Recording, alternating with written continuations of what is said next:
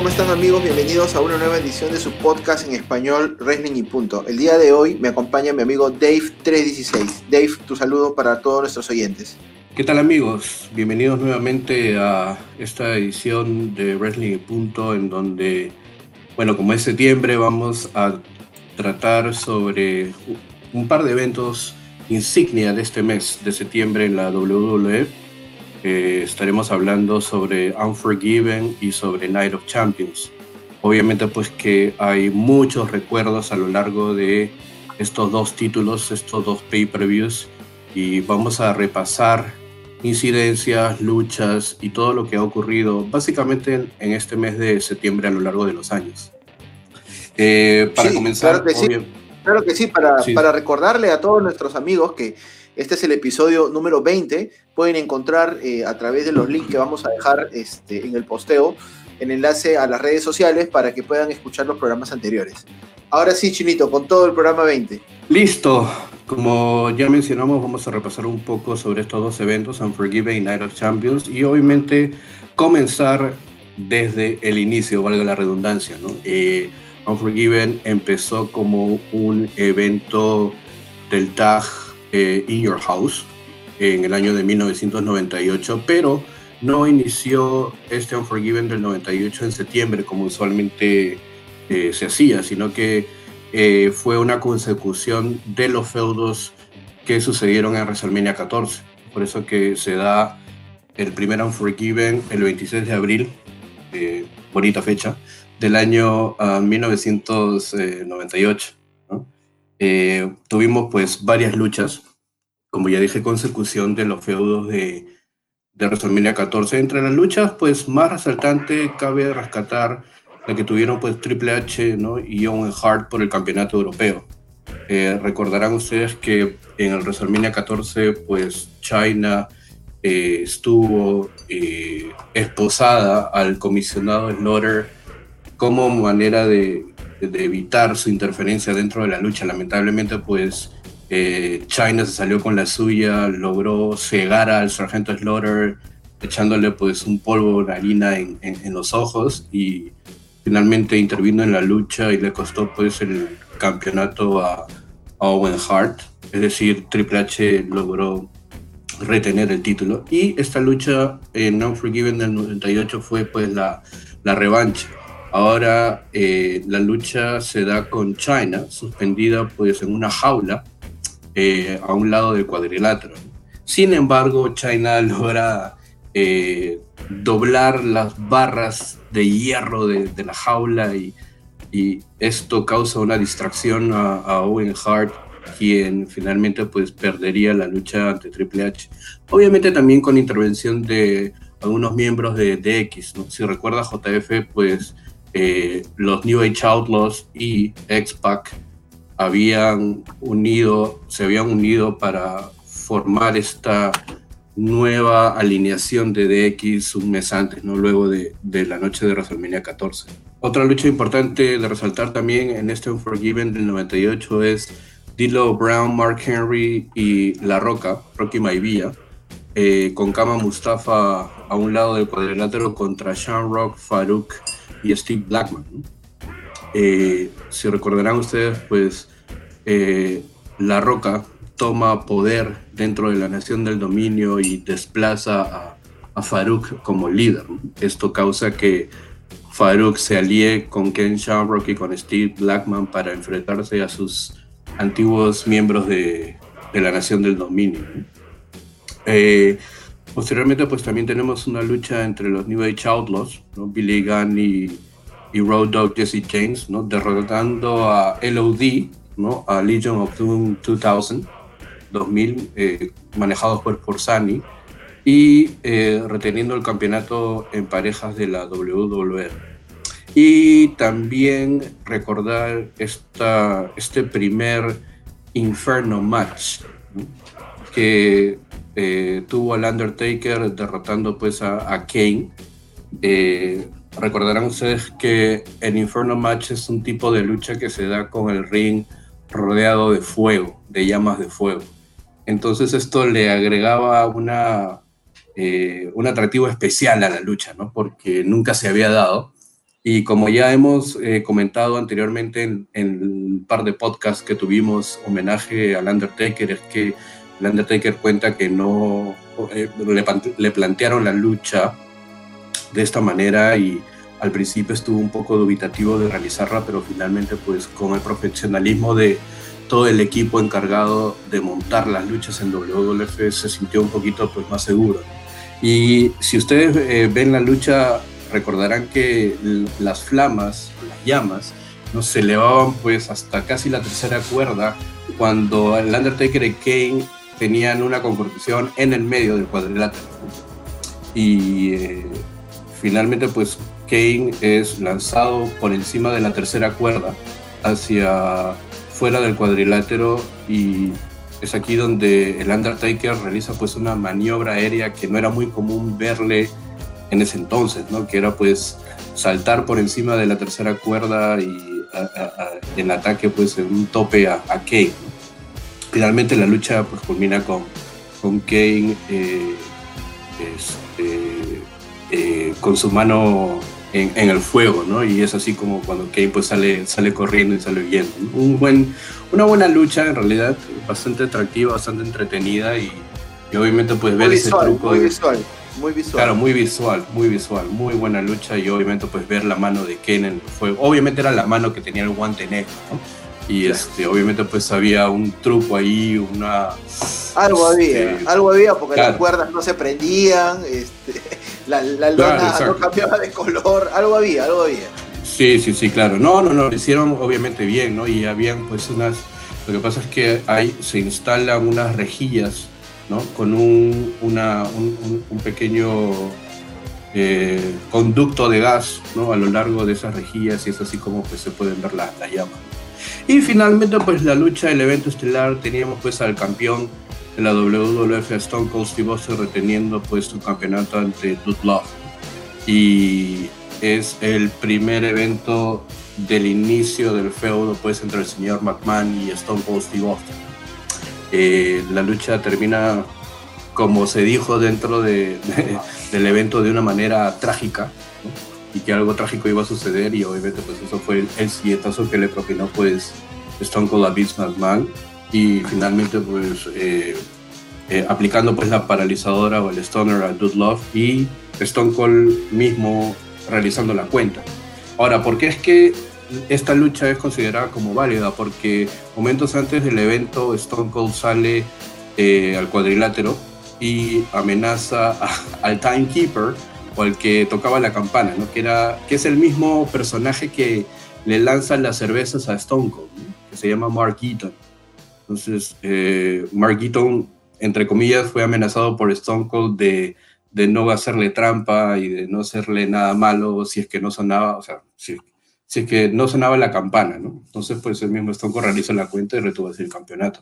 Llegamos al Unforgiven de 1999, el 26 de septiembre de 99 en Charlotte, Carolina del Norte. Y este evento fue particular porque si recuerda JF hubo una huelga, una huelga de árbitros. De árbitros. Claro, eh, dentro, de, dentro de la historia, ¿recuerdas? El pay inicia este, con todos los árbitros con sus pancartas, este, este, haciendo, protestando contra la falta de seguridad de, de la empresa ante los árbitros, ¿no? Sí, sí, sí, lo tengo clarito, justo me, empecé a acordar. Claro, exacto, porque eh, los árbitros se declaran en huelga debido a la inseguridad que existía eh, por su integridad física, ya que varios árbitros semanas antes habían sido pues atacados por luchadores, ¿no? Entonces era una, una huelga que los árbitros eh, realizaron. Ahí pueden ver pues a, a Teddy Long, a, a Earl a Mike Kiora, no todos protestando fuerte. ¿no? Eh, no, no, no, el único árbitro, que... El único árbitro que obviamente no, no acató la huelga fue Jim Cordera. Pero nada, fue particular ese evento. Y dentro de las luchas que se dieron, pues Dilo Brown derrotando a Mark Henry, por ejemplo, ¿no? por el campeonato europeo, lucha arbitrada por Tom Pritchard. Luego Jeff Jarrett, el campeón intercontinental, derrotando a China por descalificación. El árbitro Harvey Whippleman. Los Acolytes, ¿no? Bradshaw y Farouk derrotando a Dudley Boys ¿no? por los campeonatos eh, en pareja de la WWE. Obviamente, pues esta lucha sí fue arbitrada por Jim Corderas, ¿no? Eh, Ivory, eh, la campeona de lucha violenta, pues derrotando a, o perdón, la, campeona femenina, derrotando pues a, Luna Bachon. En una lucha hardcore. Exacto, en una lucha hardcore, sí tienes razón. Los New Age Outlaws, derrotando pues a Edge y Christian. Eh, por los campeonatos en pareja, reteniendo los campeonatos en pareja, lucha también arbitrada por Jim Corderas. Y eh, una lucha que en realidad creo que solamente se dio una vez y está dentro de, de los registros de la historia de la compañía como una de las peores luchas, ah, o, una de la, o una de las luchas sin, con más sin sentido, ¿no? que era este Kennel from Hell match. ¿no? ¿Qué cosa era el Kennel from Hell match? Era... Eh, era como una lucha de Hell in a Cell, pero imaginen que hay una reja, es decir, como una lucha en reja o en jaula, y eh, posteriormente cubriendo a esta jaula estaba la celda infernal o el Hell in a Cell. Ahora, ¿cuál es lo ¿qué es lo particular en esta lucha? Es que afuera del, ring, ¿no? afuera del ring, estaban pues personas con Rottweilers, ¿no? Con perros Rottweilers. Y si recuerdan dentro de la historia era que el Big Bossman, ¿no? Había pues secuestrado a, Pimientita, ¿no? La, la perrita de, de, Al Snow, ¿no? Y este, en otro momento también desagradable de este ángulo o de esta historia es que el Bossman pues invita a Al Snow a su cuarto de hotel para hablar sobre Piquetita, sobre su feudo y finalmente pues lo invita a cenar y Al Snow le dice, pero yo no he venido aquí a comer, por favor, y bueno, la cosa es que no, pero por favor, prueba, es mi especial, no sé qué, y, bueno, y cuando Al Snow empieza a comer, pues no, Big Bossman le revela que lo que estaba comiendo pues era su, era, era, su perro, ¿no? Algo realmente pues desagradable. Era un chihuahua, creo, ¿no? Un chihuahua era pimienta. Exacto, sí, exacto, era un chihuahua. Y, entonces, y entonces finalmente pues se da esta lucha, ¿no? Como le dije, imaginen el ring rodeado pues de una reja y cubriendo esto estaba pues la, celda infernal y con el adicional de, los, de las personas fuera con Rottweilers. Finalmente Al Snow gana la lucha y el campeonato de lucha violenta, pero la verdad es que para el olvido, es una lucha para el olvido exactamente. Y luego tenemos a X-Pac derrotando pues a Jericho por descalificación. Esta lucha es la segunda aparición de Jericho, de Chris Jericho en la WWF en un paper.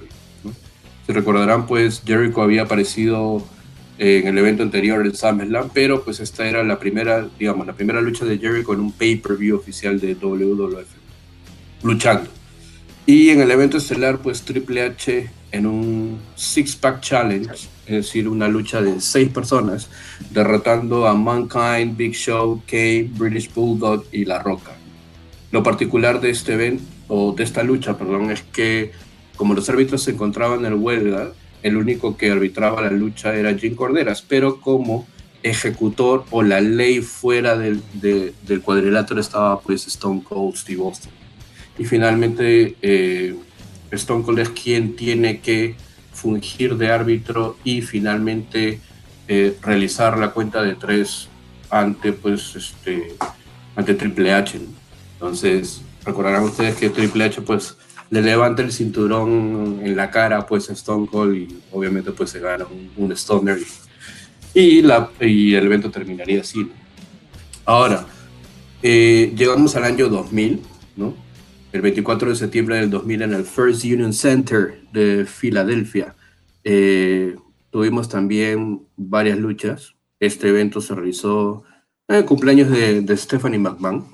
Eh, right to Censor ¿no? derrotaba pues a APA y a los Dudley Boys en una lucha de 4 contra 4. Taz derrotaba al Ray Lawler en una lucha de strap match, ¿no? o esta lucha con ¿cómo podríamos decirle? Con una correa, ¿no? Exacto, toda una correa, pero la ganaba por rendición. Steve Blackman derrotaría a Tess, Perry Saturn, Crash, el campeón europeo Al Snow y a Funaki en una lucha. Eh, esta, lucha es, esta lucha es interesante porque tiene un formato que se replicaría en varios eh, o en un evento años después, que era, este, era, por, la, por el campeonato de lucha violenta, pero en un lapso de 10 minutos, quien se anotaba una caída ¿no? era el campeón en ese momento de la lucha violenta. Entonces, la persona que se anotaba la última caída al terminar el lapso de los 10 minutos era coronado como el campeón de lucha violenta. Finalmente Steve Blackman es el último que consigue la caída ante Perry Saturn y recuerdo los últimos, el último minuto o los últimos segundos, pues todo el mundo cayéndole a Blackman, a Steve Blackman para intentar pues conseguir una caída y conseguir el título, pero finalmente pues Blackman logró retener el título así. Luego tenemos a Jericho derrotando por rendición a, a X-Pac, los Hardys derrotando a Echi Christian en una muy buena lucha en reja, en pareja, por el campeonato en parejas también.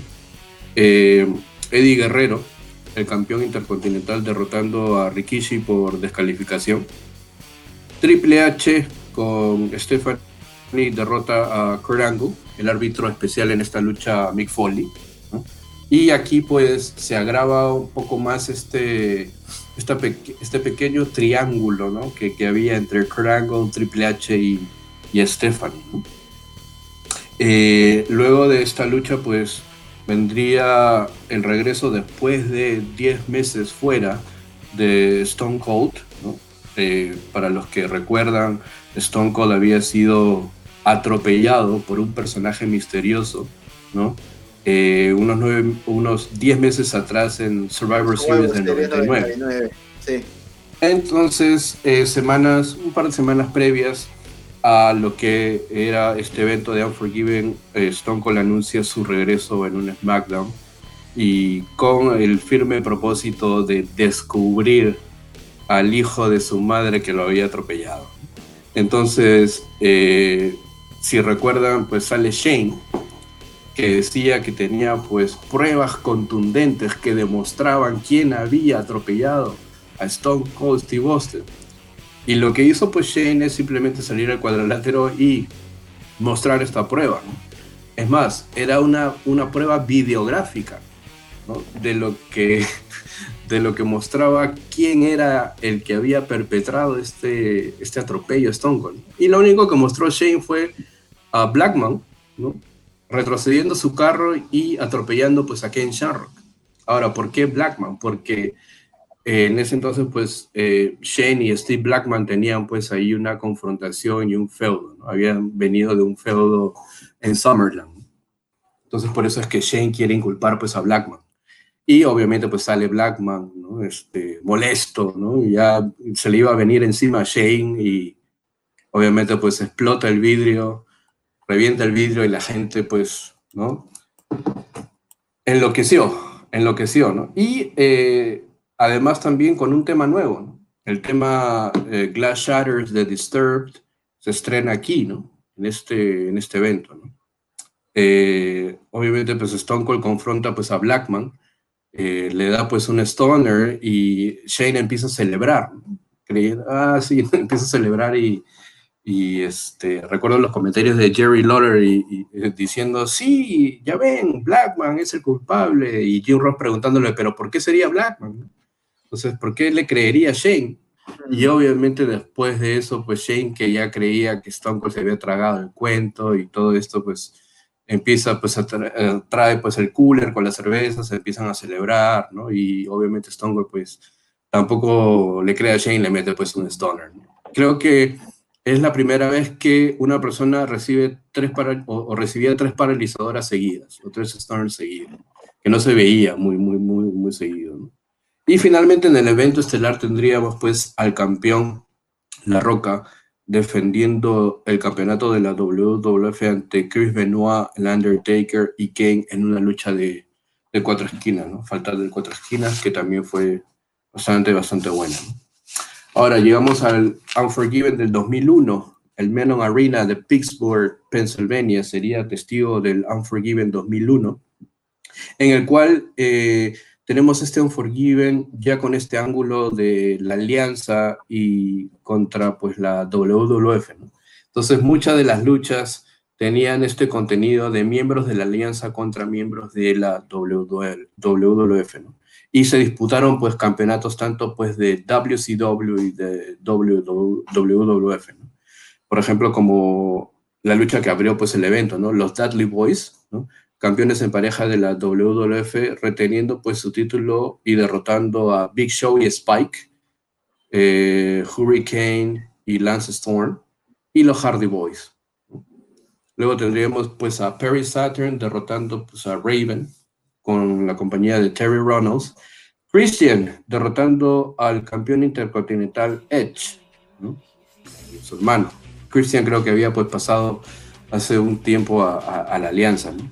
Ken y el Undertaker reteniendo sus campeonatos en pareja de la WCW derrotando pues a Chronic, que eran Brian Adams y Brian Clark. RBD, ¿no? Eh, derrotando a Chris Jericho por el campeonato de lucha violenta, en una lucha violenta, obviamente. ¿no? Y La Roca, el campeón de WCW, derrotando en una lucha en desventaja a, Shane McMahon y a Booker T. Eh, también tuvimos pues a Rhino derrotando a, al campeón de los Estados Unidos, Tajiri, ¿no? con Tori Wilson en ese entonces y a Kurt Angle derrotando a Stone Cold Steve Austin por el campeonato de la WWF en una lucha en rendición. Eh, este, este evento pues, fue obviamente muy especial para Kurt Angle porque primero se realizó en su ciudad natal, ¿no? Pittsburgh, Pennsylvania, y también porque su familia estuvo ahí. ¿no? Podemos ver en la celebración pues, a, una, a una joven Karen Angle, que ahora es este, Karen, Karen, Karen Jarrett, Karen Y, y, a, todos los hermanos de, de Kurt Angle celebrando con él en el cuadrilátero y también pues sumándose a esta celebración a todas las estrellas o a todos los, los miembros del, de WWF, ¿no? Al Undertaker, a Kane, a Jericho, a La Roca, celebrando con él el, el, triunfo con el héroe olímpico. Llegamos pues a Unforgiven del 2002 y este evento es eh, propiamente pues el evento en donde ya teníamos la separación de marca, la separación de, de Raw y de SmackDown, pero pues había luchas de Raw y SmackDown en este evento. Unforgiven del 2002 que se realizó el 22 de septiembre en el Staples Center de Los Ángeles. Teníamos como lucha inicial a Booker T, Baba Ray Dudley, Goldust y Kane derrotando a este grupo que se llamaba, no sé si recuerda JF, los, antiamericanos. O The Americans, ¿no? Que eran pues Tess, Christian, Lance Storm y William Regal. Luego tendríamos a Jericho, Chris Jericho eh, derrotando a Ric Flair, reteniendo así pues su campeonato intercontinental por rendición. Eddie Guerrero derrotando a Edge en una muy buena lucha, cabe decirlo también. Siempre Eddie Guerrero y Edge han tenido luchas bastante buenas. e interesantes. Sí. Y ah, esta pareja de Three Minute Warning, Rosie y Jamal derrotando a Billy y a Chuck. A Triple H derrotando a RBD, a Rob Van Damme, por el título peso pesado mundial. bueno, era exclusivo de, de, de Raw, ¿no? entonces. Claro, es en esta ah. lucha, es en esta lucha donde Roy Flair este, pasa a ser este villano, ¿no? Ayudando a Triple H. Exacto, exacto, exactamente. Y ahí tenemos pues eh, la primera visión ¿no? de, lo que sería después Evolution. Um, tenemos también eh, a Trish Stratus derrotando a la campeona femenina Molly Holly Trish Stratus se convertiría en esta ocasión en tres veces campeona femenina de WWF. Chris Benoit derrotando a Kurt Angle. Y finalmente el campeón de la WWF, Brock Lesnar, enfrentándose al Undertaker. Finalmente esta lucha eh, termina en una doble descalificación, ya que Brian Hebner, el árbitro, pues no podría, no podría controlar eh, el desempeño y el desarrollo de la lucha. Recuerden ustedes que eh, la lucha termina pues con una tremenda bronca entre el Undertaker y Brock Lesnar que se traslada hasta las afueras del ring e inclusive pues el Undertaker eh, lanza a Brock Lesnar eh, hacia, el, hacia el escenario de, de Unforgiven. Y obviamente pues atravesando el cuerpo de Brock Lesnar el escenario, ¿no? Entonces, este, así terminaba este Unforgiven del 2002. Luego ya para el año del 2003, Unforgiven se convierte en un evento exclusivo de la marca Raw, realizado el 21 de septiembre del 2003 en Hershey, eh, Pennsylvania. Eh, los Dudley Boys derrotaban a la Resistance. Este grupo, pues, formado por René Dupree, Sylvain Granier y Rob Conway, ¿no? Los tres se enfrentarían a los dos Dudley Boys en una lucha en desventaja de mesas por el campeonato mundial en parejas. Eh, luego tendríamos pues a Test derrotando a Scott Steiner por los servicios eh, de Stacy Cleaver como, como, manager, ¿no? como manejadora. Un feudo que en realidad pues duró mucho más de lo que tenía que durar, pero Randy Orton acompañado de Ric Flair derrotaría pues a Shawn Michaels y esto asentaría más eh, el nombre de asesino de leyendas de Randy Orton. Eh, Lita y Trish derrotarían a Molly Holly y a Gil Kim. Kane derrotaría a Shane McMahon en una lucha del último hombre en pie, en una de los, en, otra de las peripecias acrobáticas alucinantes de Shane McMahon es que eh, Shane sube nuevamente pues a, a, lo más alto del escenario, de donde estaba pues la pantalla del evento el Titan Tron y obviamente se vuelve a lanzar de ahí y cae pues de una manera recontra aparatosa y este, eso hace que Kane eh, se recupere, se pueda poner de pie y gane la lucha, ¿no? Pero obviamente pues Shane como siempre pues poniendo su cuerpo, su integridad y su vida pues a veces en, en juego, ¿no? En este tipo de, de lucha, ¿no? Este, eh, este, feudo de Kane con, con Shane inicia cuando Kane pues este, le quita la máscara y le hace la tombstone a, Linda, ¿no? Y de ahí viene todo, este camino donde este, recuerdo en un Raw donde eh, Shane es este amarrado a uno de los postes del ring y este claro justamente unas semanas antes de esta lucha es que Shane es amarrado encadenado a uno de los postes del cuadrilátero y eh, nada, ¿no? O sea, Kane, empieza a temblar, empieza a temblar. sí, claro, Kane conectando unos cables a una batería y obviamente pues el otro extremo de los cables pues iban en las guirnaldas de, de, Shane McMahon, ¿no? Algo que realmente pues se vio, se vio doloroso, ¿no? Se vio doloroso, pero bueno. Shane ahí suplicando eh, que no, que no, que no, pero igual, igual le hicieron su corrientón, su calentito. Claro, exacto. Exacto. Eh, luego tenemos pues a Christian, el campeón intercontinental, derrotando y reteniendo su título ante Chris Jericho y ante RBD, en una lucha de triple amenaza. Y eh, Al Snow, ¿no? Al Snow y Jonathan Coachman, derrotando a Ray Lawler y a Jim Ross, ¿no? por el puesto de, de comentaristas en la mm. mesa, pues, en la mesa de Ron. Eh, como recordarán ustedes, este, Al Snow y Coach no tuvieron este feudo con el Rey Lawler y Jim Ross porque eh, finalmente eh, Coach había virado y había tenido este personaje rudo y se empezaron pues a burlar del Rey Lawler y de Jim Ross también.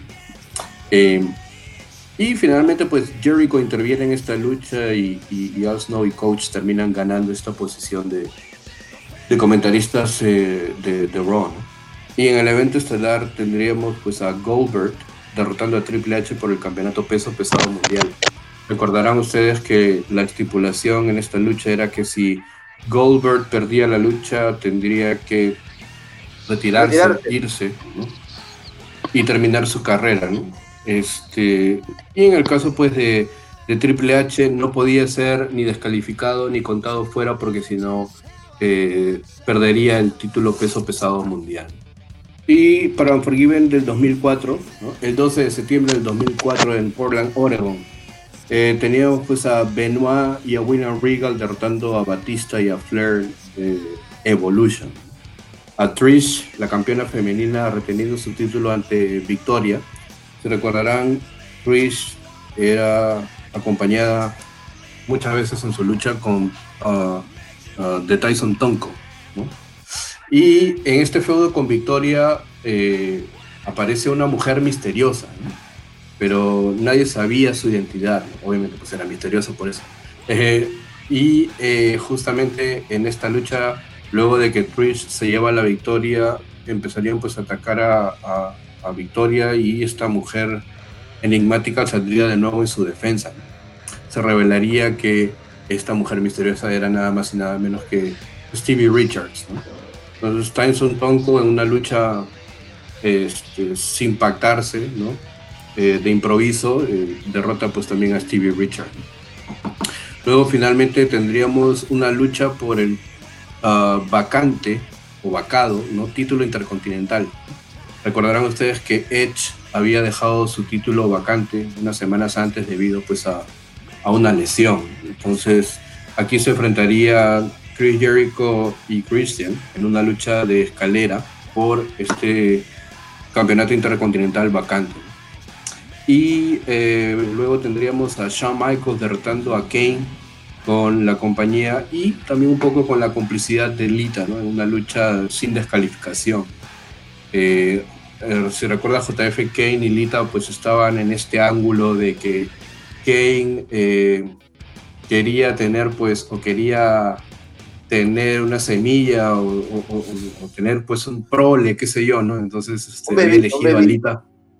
Había elegido a Lita para, para, esa, para esa labor, ¿no? Entonces, en la boda está después de Kane con Lita, Lita vestida de Ya está, ya, está en el network. Está en el network. Sí, claro, sí, sí, sí. No, antes estaba editado, antes no salía la parte de Trish.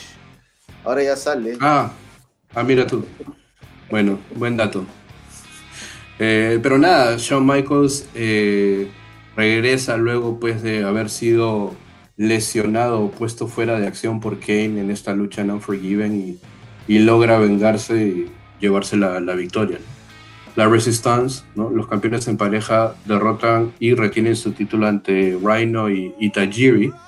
Y finalmente eh, Triple H se enfrenta a Randy Orton por el campeonato peso pesado mundial eh, recuerdan pues que Randy Orton eh, venía como campeón este evento luego de haber derrotado pues a, Chris Benoit en SummerSlam y esto causó pues que, que Randy Orton fuera traicionado por, por Evolution, ¿no? el, famoso, el famoso y el, el primer dedo hacia abajo pues, ¿no? de, de Triple H. Entonces eh, Triple H se vuelve a convertir en campeón peso, pesado mundial en este evento. Obviamente pues con la asistencia y, la intervención de Ric Flair y, de Batista. Pero finalmente el evento termina con, con, Hunter llevándose el título. En Unforgiven del 2005, el 18 de septiembre del 2005, en el Ford Center de, de Oklahoma, llegamos a...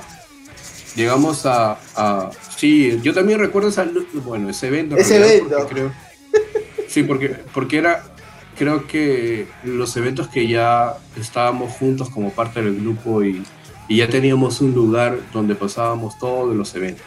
Una semana eh, después. Mm, sí, no, recuerdo si era una semana o dos semanas después, pero, pero obviamente es, la gente que lo veía con nosotros era en diferido. Sí. Regalamos todo, me acuerdo, regalamos toda la tienda de Helton, hasta, hasta esa botellaza que había este, como parte del escenario donde hacíamos las reuniones en Miraflores. Claro, claro, claro, claro. aquellos tiempos, hace ya varios años.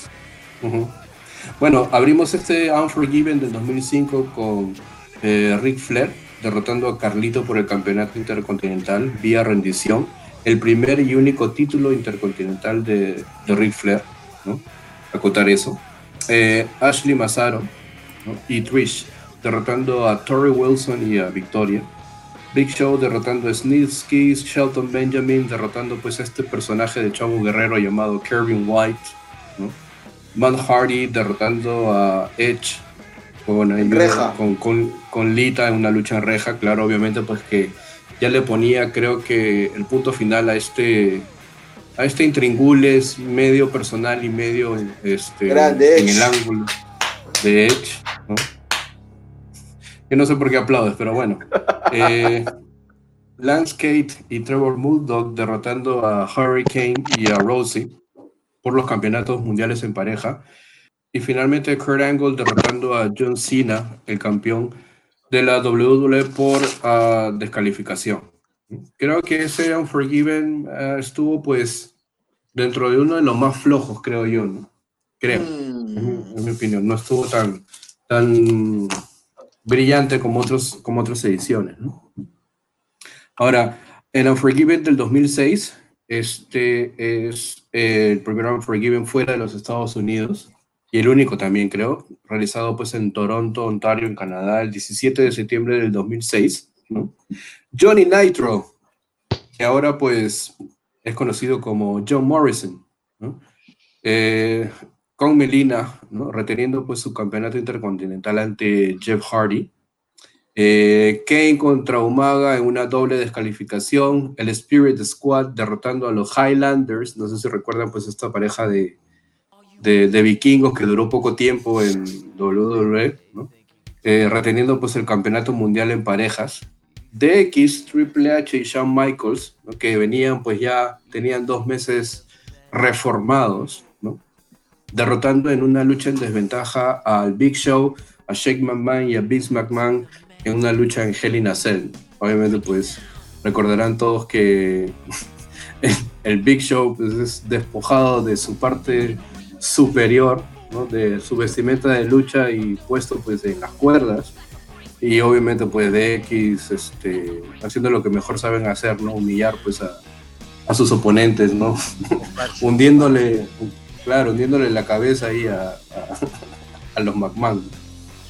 Eh, luego tendríamos a Trish Stratus derrotando a Lita por rendición con un sharpshooter en su séptimo y último reinado como campeona femenina. Esta lucha marcaría el, uh, el retiro, ¿no? digamos parcial de, de, Trish, porque bueno, Trish con los años volvió a luchar, pero esta sería su última lucha en WWE por, por mucho tiempo. Y qué mejor forma de hacerlo que en su natal Canadá y obviamente con una llave de rendición tan significativa para el pueblo canadiense como es el sharpshooter de, de Bret Hart. Eh, y finalmente, pues también a Randy Orton derrotando a Carlito y John Cena derrotando al campeón de la WWE Edge para coronarse nuevo monarca en una lucha de TLC, Tables, Ladders, Chance, Mesas, Sillas, Escaleras, que creo que es una de las luchas en donde aparece Cena que me agrada. No hay muchas luchas en las que, en las que yo diga, mira qué buena lucha, ¿no? a pesar de que está Cena aquí, y esta es una de ellas. Entonces, una lucha brutal. El final también me parece muy, muy bueno. Este, y sí. Ahora, ahora creo que, en el network hay un especial que hablan de esta lucha, Chinito. No sé si mm. lo has visto. O Helto, no sé si has visto. Sí, sí, sí, sí. Sí, hay una, hay una, hay un evento, hay un evento, perdón, hay un programa, ¿no? Que se llama. Untold. Eh, este, ¿Está en Untold o en Timeline? No, no, Untold está. Untold. Ok. Entonces, en el Untold está pues todo el feudo entre John Cena y Edge. Obviamente eh, involucra pues también al papá de Cena y, todas las luchas. Claro, todas las luchas y todos los feudos que tuvieron pues a lo largo de los años, pero principalmente a partir de, del 2005, 2006. Eh, luego llegamos a Unforgiven del 2007, 16, de, 16 de septiembre del 2007 en Memphis, Tennessee. Este es el primer pay-per-view que incluye a las tres marcas. ¿no? Digamos, el primer pay-per-view de Unforgiven que reúne a las tres marcas, es decir, Raw, SmackDown, eh, ECW. Um, CM Punk derrota a Elijah Burke, un luchador también que ya pasó al olvido, Elijah Burke. Matt Hardy eh, eh, Matt Hardy y MVP, ¿no? Eh, derrotan a Deuce and Domino por los campeonatos del, en pareja de la WWE. Luego, posteriormente, tenemos a Triple H derrotando a Carlito en una lucha sin descalificación. Candice Michelle, la campeona femenina, derrotando a Beth Phoenix. ¿no? Algo que me parece curioso ver aquí en los resultados. ¿no? Candice Michelle derrotando a Beth Phoenix. ¿no? era un poco raro ver eso. Eh, Batista derrota al Gran Cali y a Rey Misterio en una triple amenaza para coronarse el nuevo campeón peso pesado mundial. Lance Gate y Trevor Murdoch derrotan a Paul London y a Brian Kendrick. Eh, Orton derrota al campeón John Cena por descalificación. Y finalmente tendríamos como lucha estelar de este Unforgiven 2007 el regreso, después de unos meses, del Undertaker derrotando a Mark Henry.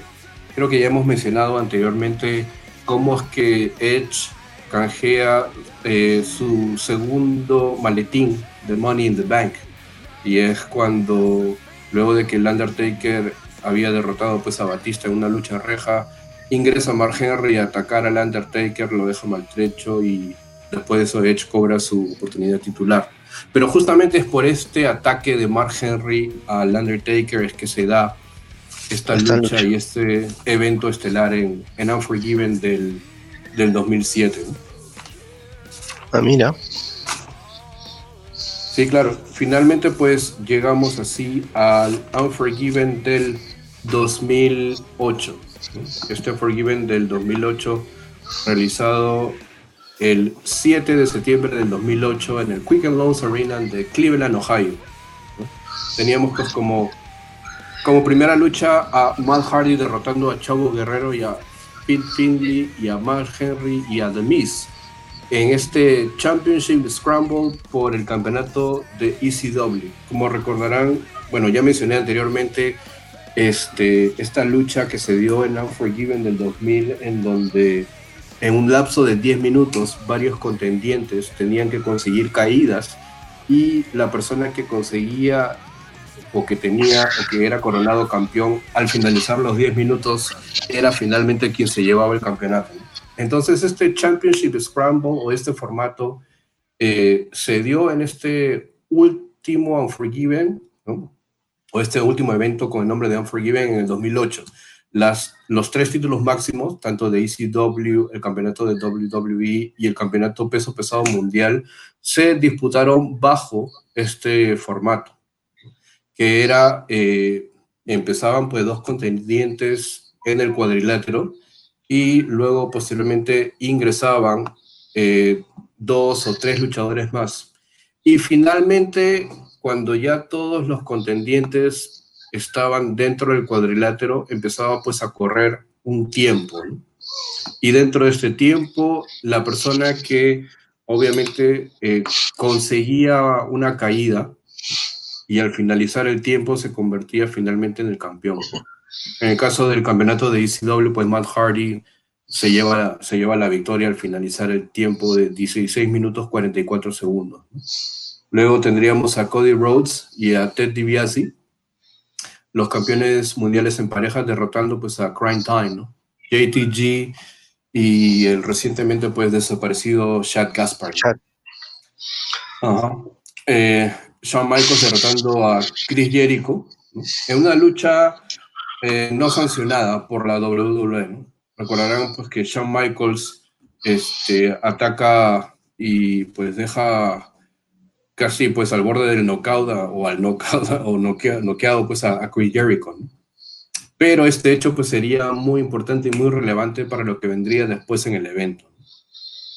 Triple H, el campeón de la WWE, logra retener su título al derrotar también en un Championship Scramble a The Brian Kendrick, Jeff Hardy, eh, MVP y uh, Shelton Benjamin. Michelle McCool, campeona de las divas, derrota a Maurice para retener su título. Recordarán ustedes que la primera campeona de las divas es justamente Michelle McCool, quien había conseguido eh, el campeonato de las divas unos meses antes, ¿no? En The Great American Bash.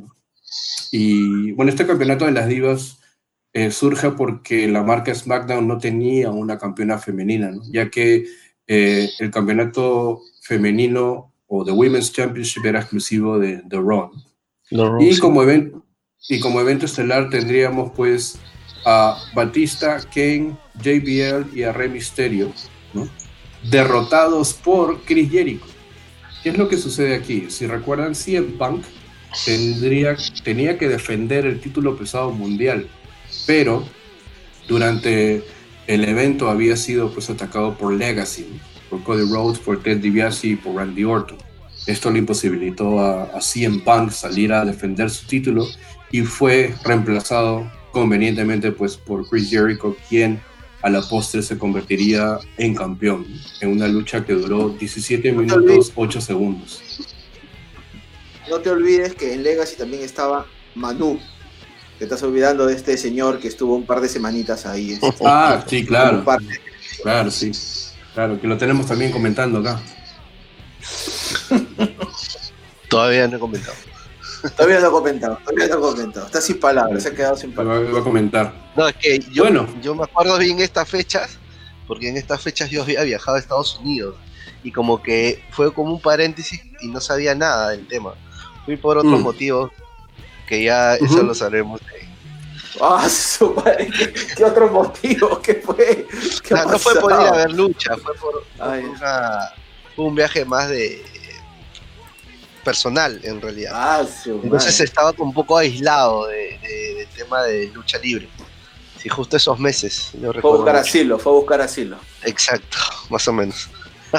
asilo, asilo para el alma. Está bien, está bien, está bien. Está bien, Bueno, y es así como llegamos a, al último evento ya con el, con el nombre de Unforgiven, este evento que se realizó pues en el 2008 y la WWE decidiría ya tener otro evento con otro nombre como evento usual o habitual para el mes de septiembre. Sí, ha sido muy buena la historia de Unforgiven. Y bueno, como lo, como lo indicas Dave, el evento de septiembre cambió de nombre. Cambió de nombre a Night of Champions.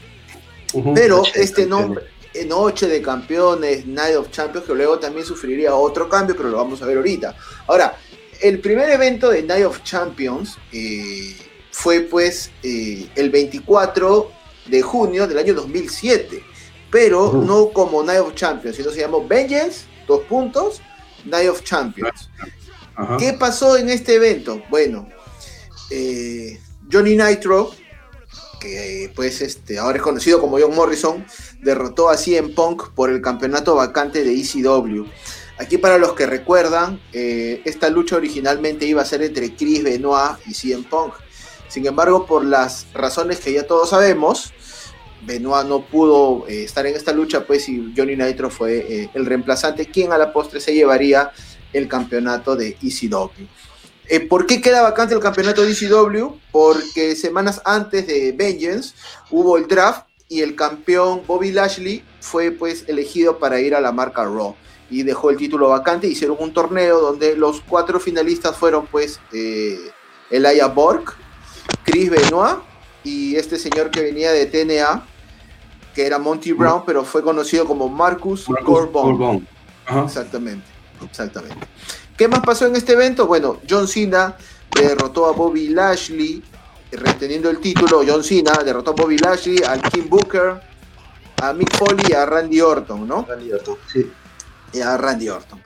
Bueno, luego, ya con el nombre de Night of Champions, pasamos al año 2008, vamos a hacer esto rápidamente.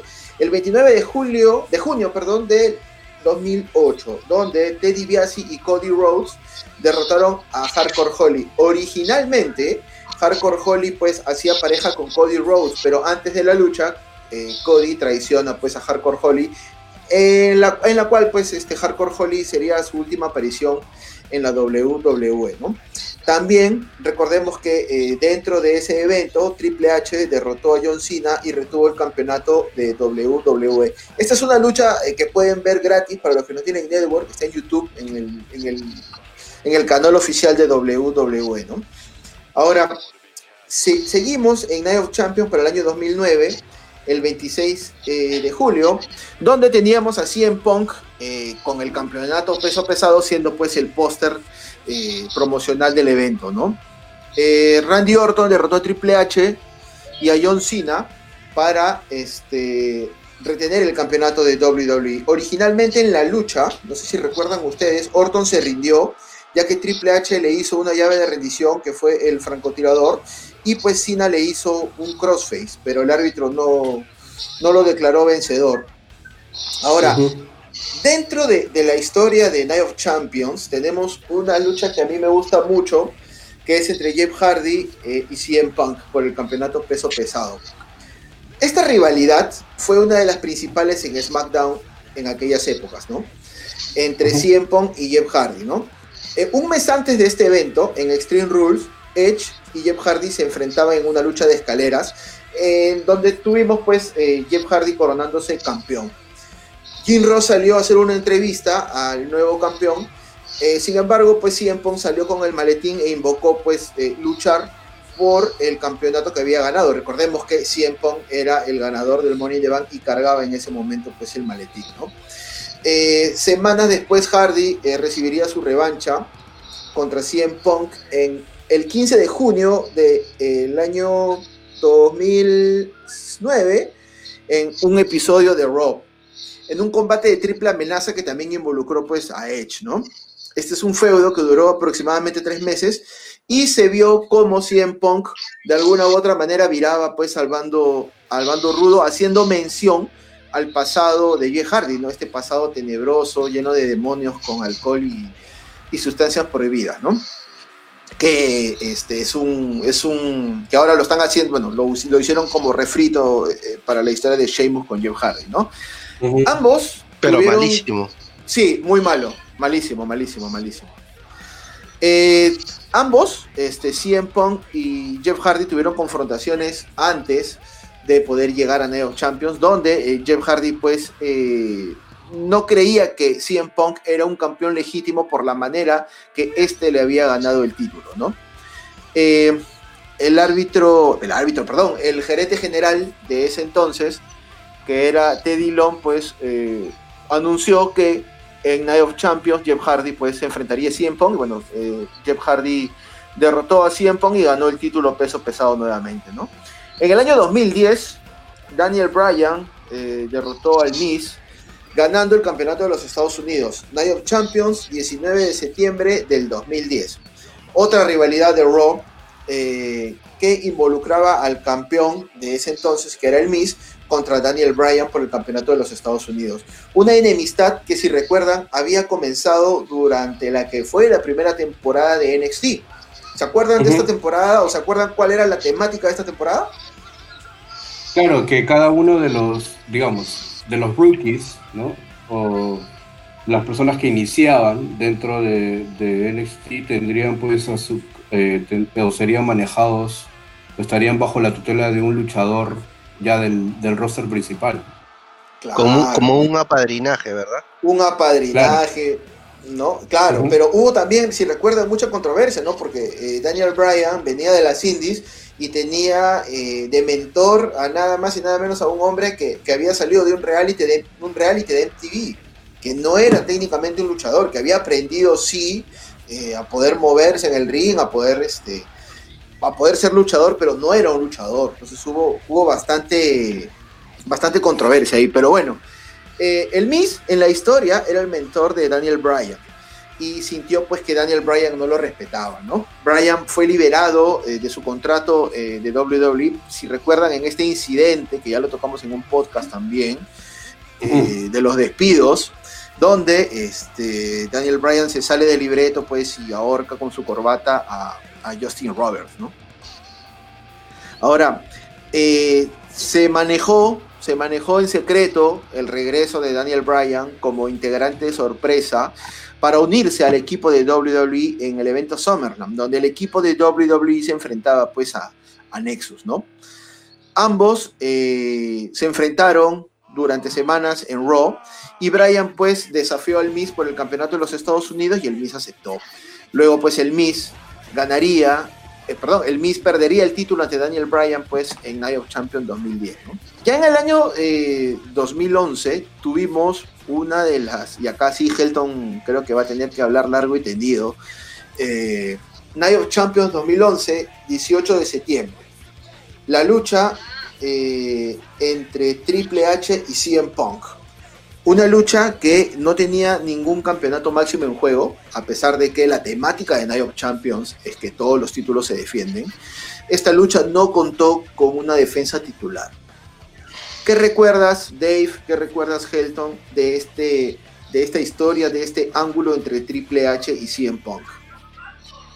Yo lo que creo es que, a ver, si bien es cierto dentro del ángulo era que, si, creo que si Triple H perdía, ya no sería el COO, ¿no? o el gerente de operaciones de, de WWE, ¿no?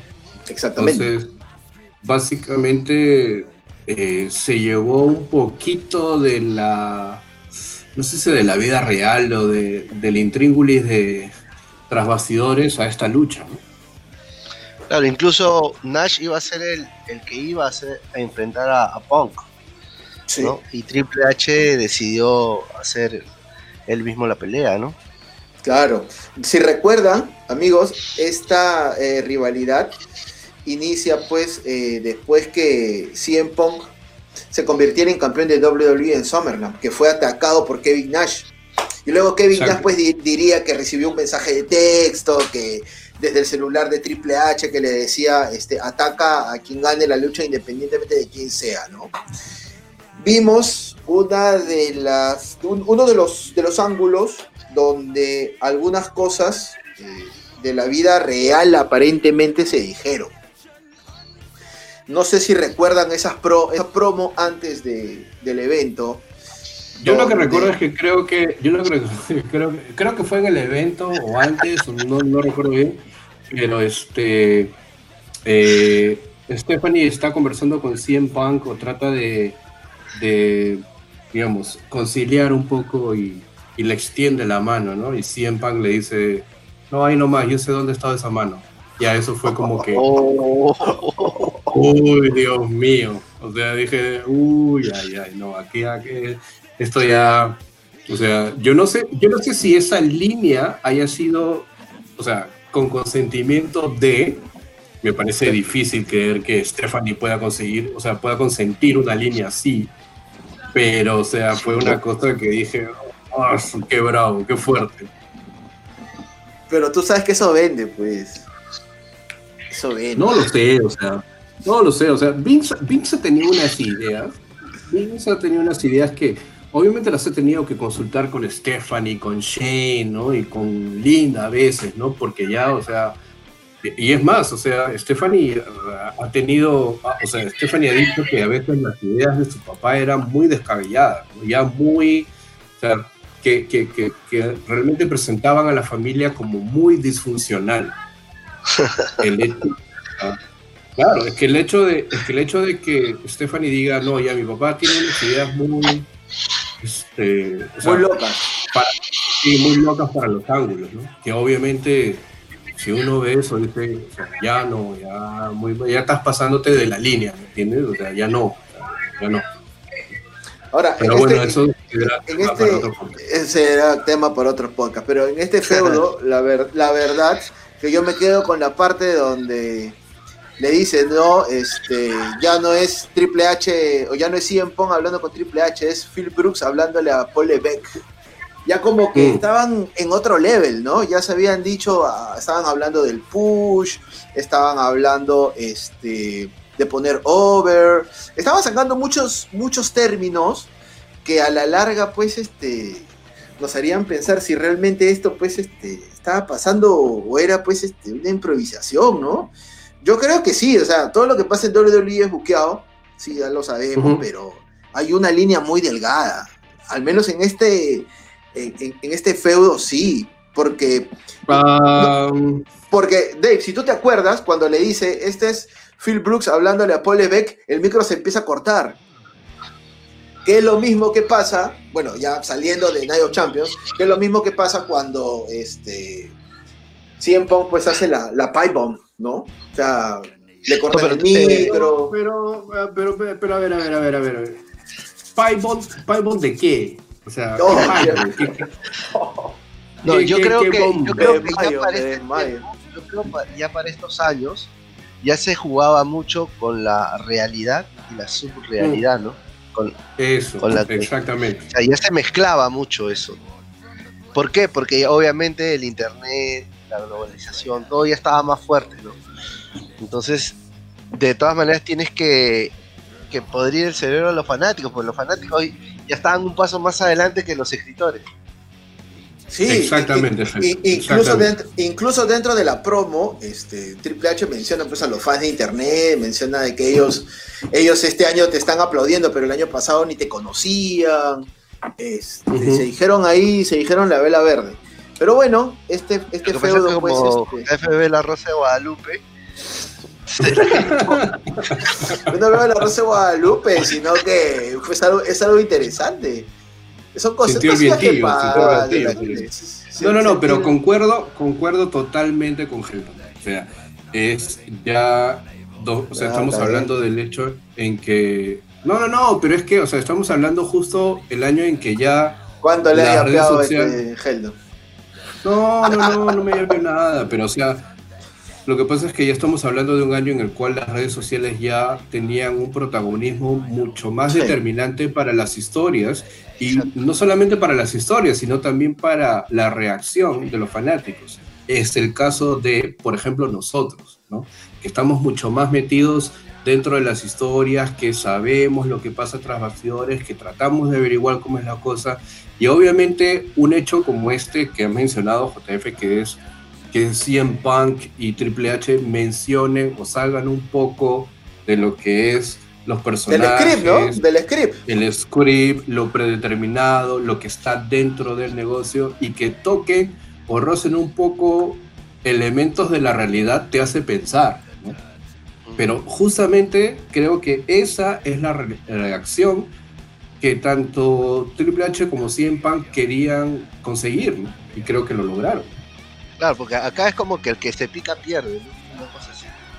Claro, exacto. Eh, bueno, pero, tampoco, pero tampoco, eh, tampoco hay secreto de confesión ni secreto de alcoba que, que CM Punk y Triple H pues este, no se llevan bien, ¿no? O sea, vamos a meterle realidad, pero entre, entre realidad y realidad te meto tu chiquita, ¿no? entre broma y broma te zampo la paloma. Y eso fue lo que hizo siempre, pero eso fue lo que hizo siempre con algunas cosas que dijo. O sea, no se salió mucho de lo que realmente la gente comenta que es. Y eso lo sabemos los tres. Eso lo sabemos los tres.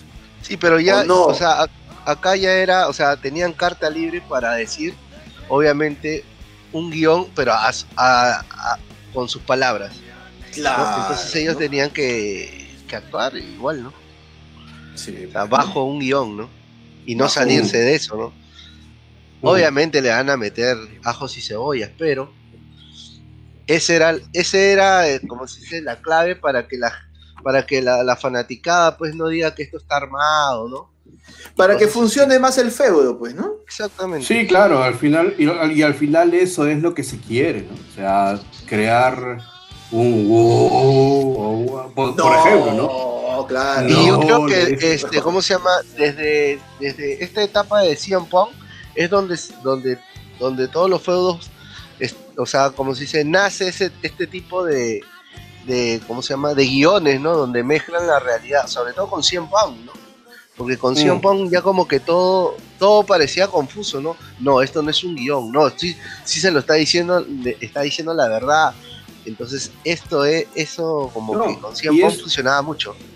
Sí, y, o sea, y a partir de aquí es que también ya, no sé, pues, desde el momento en que tienes un reality que se llama este. ¿Cómo se llama este reality de las divas? O W Total Divas. Total, divas. ya. Desde el momento en que tienes un reality y haces que ese reality se traslade pues al ring o a las luchas, ya, o sea, ya, o sea, es un mecanismo en realidad, ¿no? Es un mecanismo que ya ha funcionado, ¿no? Como dice Helton, pues llevar un poco la realidad a lo que son los feudos y viceversa también, ¿no? Porque el hecho de que te enteres que Demis y Marie son pareja, Daniel Bryan sale con una de las velas, John Cena sale con una... O sea, a mí eso en realidad, ya, bacán, suma para algunos feudos, pero en realidad no me interesa. O sea, que, que, que, no sé, este... Chino es purista. Que... Mm, purista está bien, pero está bien, pero está bien, pero está bien. A nosotros nos importa lo que pase en el ring. A, mí, sinceramente, me importa lo que pase en las tres horas de Raw lo que, lo que valga SmackDown, lo que sea NXT, lo que sea Impact, eso me importa. No, no, no mientas, no mientas, no mientas. No, no, no, no, no, no, no, no. Aquí no, no, no, no, no mientas. También, también te gusta tu cochinada. O sea, también Sobre todo la cochinada. No, también, también entras a ver, también entras a ver quién está con quién, ¿no? Este, quién es un pareja, dentro afuera de me he bajado TikTok para ver a Lana. Está bien, está bien. Me he bajado TikTok para ver a Lana. No miento. Ya, espero que no nos, espero que no nos, espero que en algún momento no nos censuren por algunas cosas, o sea, las que estamos diciendo, pero este, no sé si purista, pero su, su pipe bomb del chino, su pipe bomb, su pipe bomb. No, no, pero si ¿En realidad crees eso del pipe bomb? No, no, no, no. No, no creo lo del pipe bomb, pero hay que ser consciente. ¿En alguna época tú imaginaste que alguien podría decir lo que dijo Punk? Eh, así. No, yo creo que nadie, sinceramente. Yo creo que nadie. Nadie, o sea, nadie en cámaras. Claro. O sea, nadie en cámaras, pero este. Claro, eh, promo shoots abundan en YouTube. Los shoots abundan, en YouTube, pero que tú lo veas, donde alguien de WWE diga que WWE, que, que Hulk Hogan, pues, que La Roca es mejor beso traseros que Hulk Hogan, que la compañía va a estar mejor cuando Vince muera, que eso, que me levante la mano y me diga, yo lo pensé, yo lo imaginé, a ver, que me diga. Nadie. Ah, en bueno, en cámaras no, ¿no? Pero este. Tan, tan pipe no sea. Uh, Vince, Vince, o sea, puede, puede hacer que le escupan en la cara ante cámaras. y no pasa nada. Y no pasa nada. Sí, sí. O sea, Vince, también. Vince puede quedar como lo peor de la escoria humana y, y, es, y para él es más plata. Exactamente. Obviamente, obviamente. No estoy, no, o sea, no estoy contando que Stephanie en el DVD de, de Mr. McMahon o de McMahon dice unas cosas que ah, a veces hay historias que con, las que venía mi, papá y nos, nos ponía pues las cartas sobre la mesa a Shane y a mí y decíamos, oye, pero ¿cómo vamos a, cómo vamos a presentar esta historia? ¿no? ¿No te parece ya muy excesivo esto?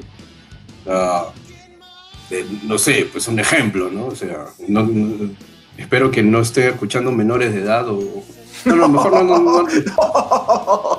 No, no, no, no dilo, pero, pero dilo, pero dilo con las palabras, Dave, por favor, tú.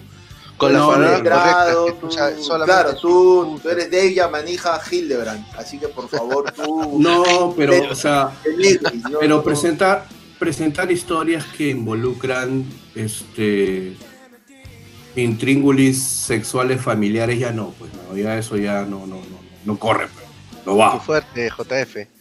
No, no, no, es que sea muy fuerte, no hables así, amiguito. ¿Cómo hablas así? No, Me dejas mal ante los fans. No, pero es que son cosas que ya con la misma Stephanie no se pueden presentar, no se pueden dar, ¿no? es imposible. Oye, pero esto, esto de Vinci es controversial porque no sé si, si se acuerdan ustedes, amiguitos, en una edición de SmackDown donde Stephanie le dice a, a, Linda, solamente puede haber un lugar para una mujer dominante en la WWF. Y esa soy ya, yo. O sea, ya, o sea, para Stephanie darle un, una cachetada, una cachetada a su mamá, sí. Es muy, muy, muy difícil. Pero bueno, ya, sigamos con of Champions, que creo que nos estamos yendo por, por otro lado. Sí, estaba bueno, estaba bueno el debate. Estaba, bueno, estaba bueno. Hay que apuntarlo para tema de podcast. 16 de septiembre del 2012, Night of Champions de ese año. El Team Hell No derrotaban a Arthur y Kofi Kingston para ganar los campeonatos en pareja de WWE. Y también, pues, este, CM Punk y John Cena se enfrentaron por el campeonato de WWE, terminando en un empate tras 27 minutos y 11 segundos.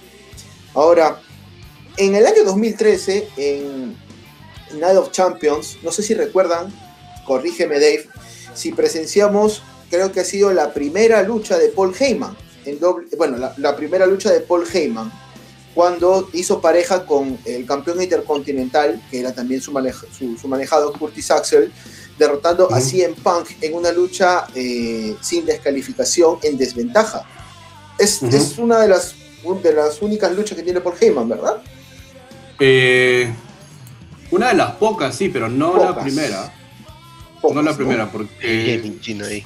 Porque Paul Heyman ya ha estado en luchas antes en. O sea, en WCW, ¿no? Cuando era Paul Lee, ¿no? Y este. Y como parte pues de la alianza también creo que este por ahí tuvo algunas intervenciones, ¿no? Pero, o sea, la primera lucha, lucha, lucha de Paul Heyman, no, no creo que sea esto. Ya, bien, está bien. Ahora, dentro de ese mismo evento, en IO Champions 2013, Daniel Bryan derrotó a Randy Orton y ganó el título de WWE.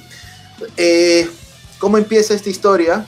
Si se acordarán, este, Triple H era el árbitro especial para el main event entre Daniel Bryan y John Cena. Y aparece Randy Orton, cobra el, bueno, antes de cobrar el maletín, Triple H pues este, le hace el pedigrí a Bryan y, y se lo deja servido, ¿no? Eh, ¿Qué pasó? ¿Por qué, ¿Por qué ocurrió esto? Bueno, porque simplemente para la vista de la autoridad, los McMahon y Triple H declararon pues que eh, tener a Daniel Bryan como campeón no era lo mejor para los negocios, ya que Bryan, Daniel Bryan no encajaba pues en el molde, ¿no? ¿Y de qué molde hablamos, Helton? ¿De qué molde hablamos que no encaja como campeón? De un luchador que uno que venda, que sea imponente, que tenga talla. exactamente. Que tenga el porte, la presencia. Que tenga talla y, precio. Pero sin embargo, pues, Brian vendía, logró, logró revertir eso, sí, por supuesto, más adelante logró revertir ese tema, pero recuerden que este feudo pues inicia de esa manera y la autoridad nombra a Randy Orton como el nuevo rostro de WWE. Ahora, en Night of Champions 2014, eh, John Cena derrotó pues por descalificación a Brock Lesnar. ¿Qué recuerdan de esta lucha? Y si no recuerdan, me dicen y yo, y yo se los digo. Estoy asado ya, mm. me han pateado, estoy asado. Una broma, es una broma, sigan nomás, sigan, opinen. ¿Cómo, cómo, cómo? ¿Cómo No, no, nada, amiguito, es una, una bromita nomás, no, pensé que estaba en. ¿Qué recuerdas, señor Dave, señor Helton, por favor, de la lucha entre John Cena y Brock Lesnar que acabó en descalificación en Night of Champions 2014? Creo que esta lucha... Sí, ¿me escuchas? Sí, sí, por supuesto, escucho todo lo que usted me dice. no, no, no. Creo que esta lucha fue después de la lucha en la cual Brock Lesnar lo mata. Pues, este, claro, lo mata. Políticamente, pues, este, lo destroza, pues, ¿no? Este, para conseguir el, campeonato, ¿no? Sí, Pero lo que sí, recuerdo, o sea, es que Cena creo que aplica un, ya al final, ¿no? Attitude, uh, attitude adjustment, ¿no? Pero pues este, nada, Lesnar le aplica pues una Kimura unas cuatro veces, creo, ¿no? Pero, este, bueno, Cena logra revertir eso. ¿Y qué más?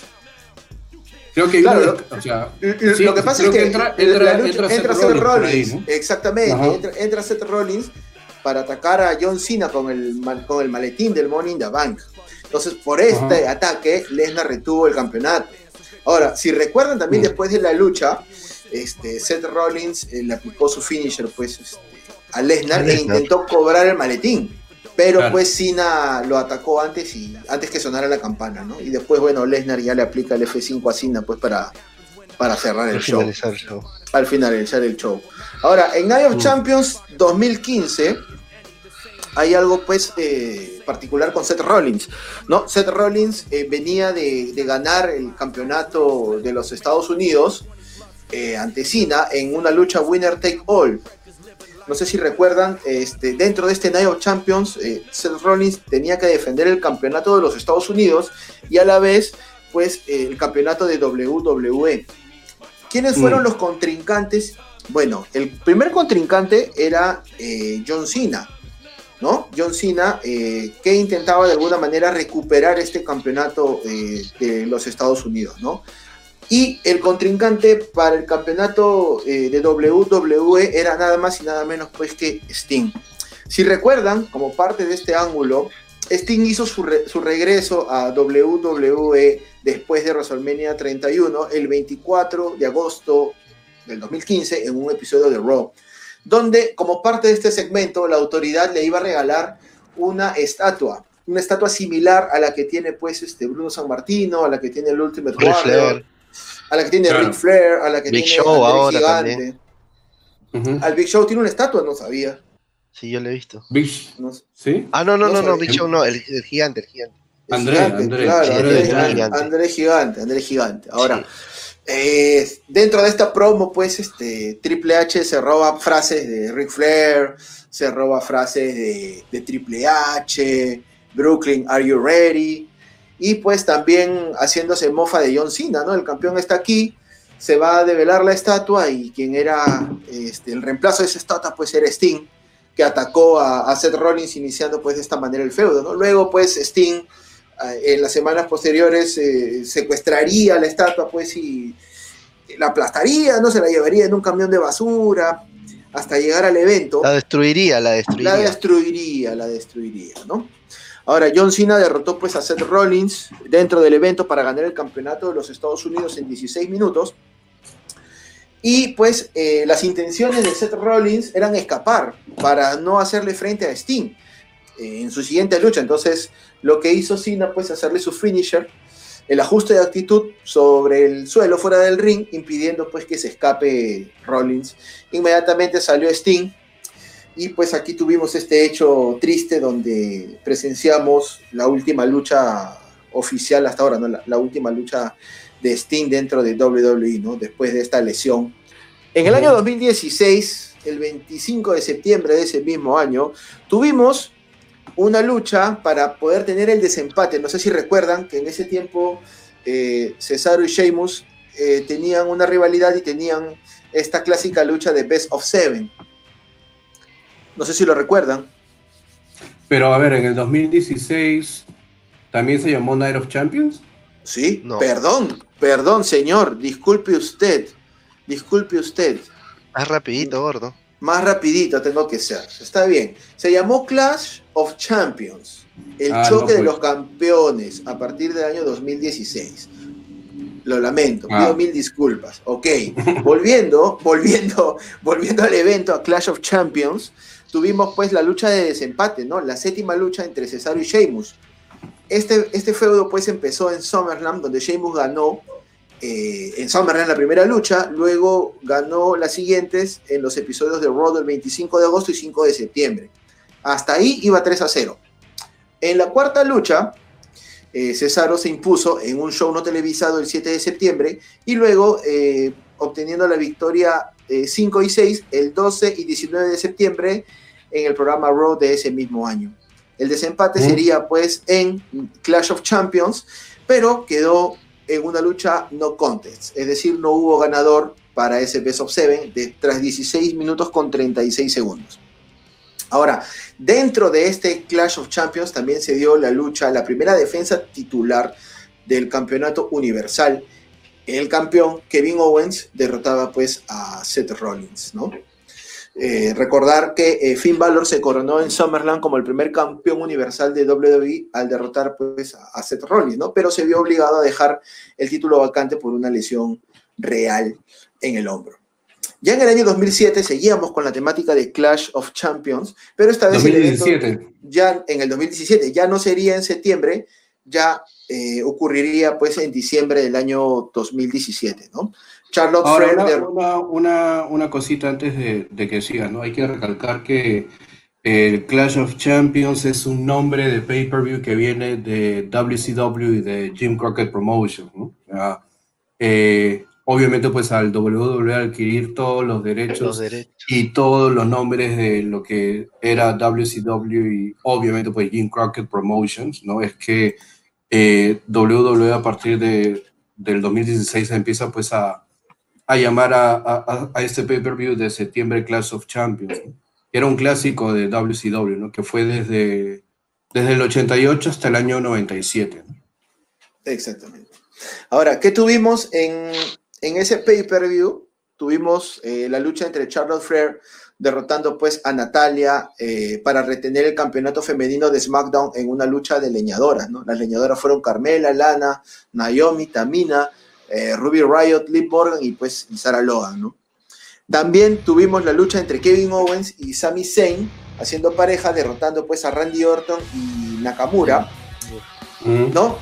Eh, con los árbitros especiales, que eran pues Shane McMahon y, Daniel Bryan, ¿no? Árbitros especiales invitados. Eh, aquí la estipulación era de que si Kevin Owens y Sami Zayn perdían, pues iban a ser despedidos de, la WWE. Y pues eh, para equilibrar el, poder, ya que aparentemente pues Shane McMahon estaba estaba queriendo pues ya no contar con Kevin Owens y con Sami Zayn dentro de su plantilla, pues este, Daniel Bryan se agregó a la ecuación y Daniel Bryan pues le dio la victoria realizando un conteo de manera rápida, ¿no? Para que Owens y Sami Zayn puedan retener sus empleos en, WWE. En el año 2018, Clash of Champions se había anunciado para ese año. Eh, sin embargo, fue cancelado y reemplazado por este pay-per-view de mujeres que se llamó Evolution.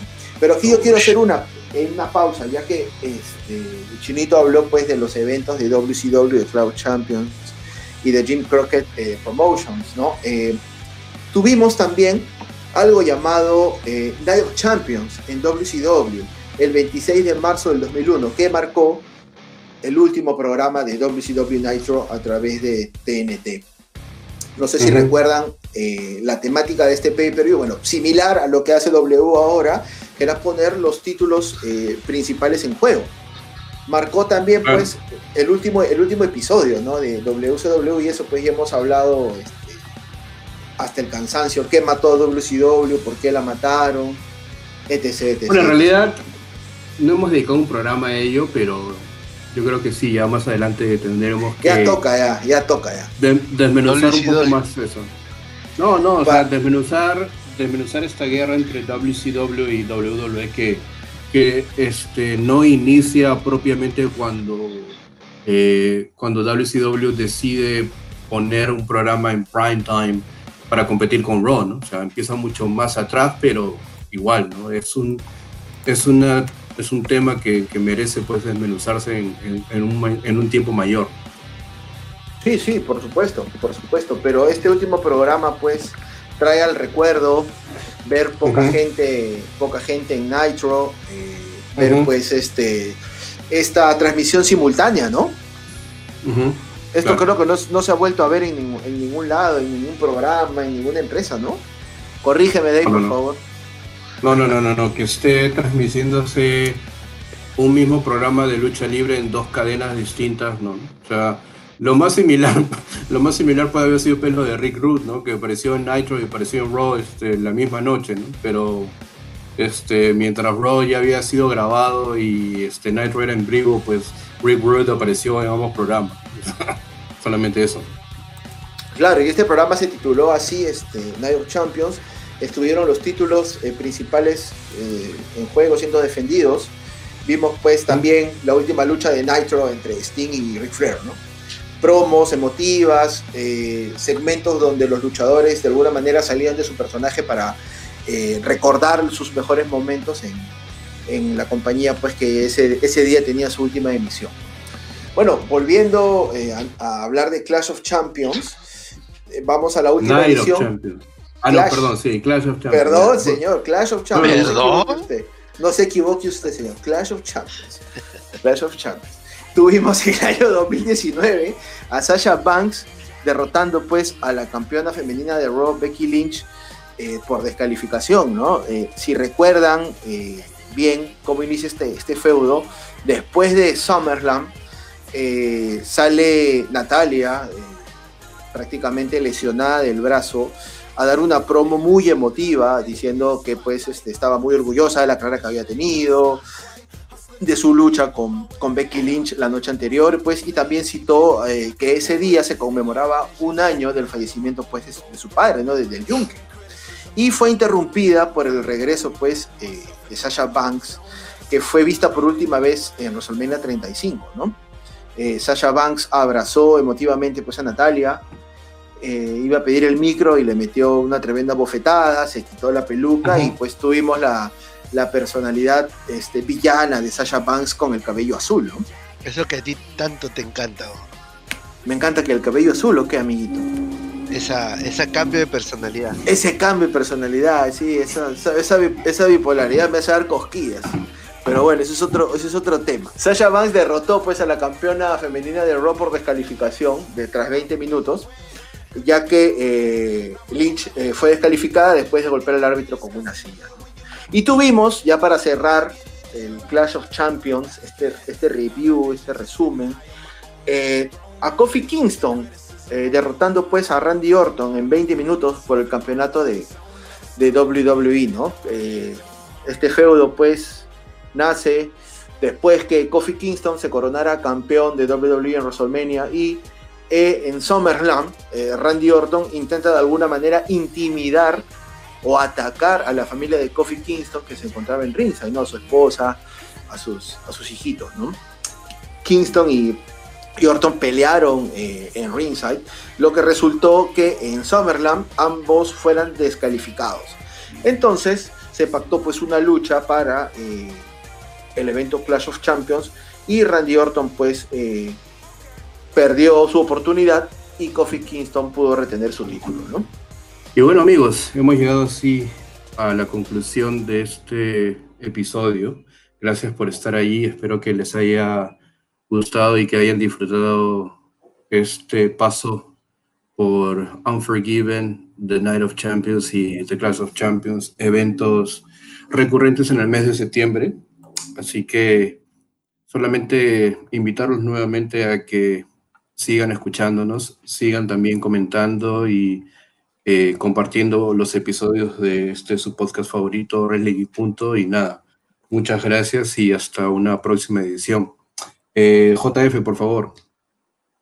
Sí, agradecerle a todas las personas que siguen escuchando el podcast, a las personas que siguen eh, fielmente y estamos pues celebrando el episodio 20. No, no pensábamos que íbamos a lograr 20 episodios seguidos. Este, nos alegra mucho ser una alternativa para ustedes, nos alegra mucho que nos escuchen y sobre todas las cosas, sigan compartiendo el programa, sigan eh, dándole like, sigan eh, enviándonos sus sugerencias a través del inbox. Siempre las leemos, estamos ahí viendo nuevos temas, viendo pues la posibilidad de entrevistar a muchas personas que tienen que ver con la lucha libre. Y este, nada, disfruten, disfruten de la lucha libre, vean lucha libre, bajen lucha libre, consuman lucha libre, que es nuestra pasión. Así que nada, Chinito, un abrazo para ti, un abrazo para todas las personas que nos escuchan. Se cuidan. Bye.